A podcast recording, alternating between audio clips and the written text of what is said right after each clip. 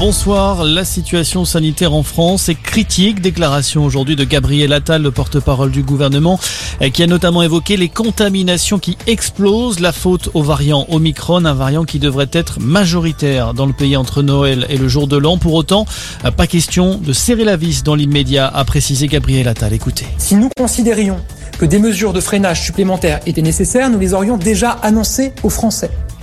Il y a une réévaluation régulière de la situation. Et ce que je peux vous dire, c'est qu'à l'occasion du Conseil des ministres de lundi prochain, où nous allons présenter le projet de loi qui transforme le pass sanitaire en passe vaccinal, nous réévaluerons la situation sanitaire aussi à la lumière de ce que nous aurons pu constater chez un certain nombre de nos voisins qui font face avec une anticipation de plusieurs semaines par rapport à nous, à la vague du variant Omicron. D'ici là, l'exécutif eh bien, appelle les Français à se faire tester massivement pour éviter les contaminations pendant les fêtes. Concernant la campagne de vaccination, nouveau coup d'accélérateur aujourd'hui.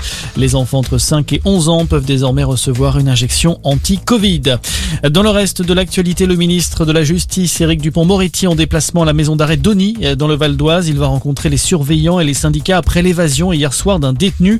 Il a profité de son transfert à l'hôpital pour prendre la fuite, un agent pénitentiaire a été blessé par balle par une complice du prisonnier.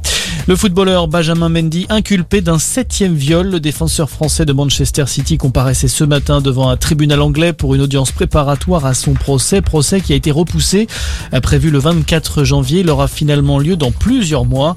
Le joueur de 27 ans qui a toujours nié les faits incarcéré depuis la fin août dans une prison au sud de Liverpool. Et puis le foot sur le terrain cette fois avec la 19e journée de Ligue Ligue 1 ce soir, la dernière avant la trêve. Lorient PSG, Monaco Rennes ou Marseille Reims, voilà quelques-unes des affiches à suivre. Toutes les rencontres débutent à 21h. Voilà pour l'essentiel de l'actualité. Bonne soirée à tous.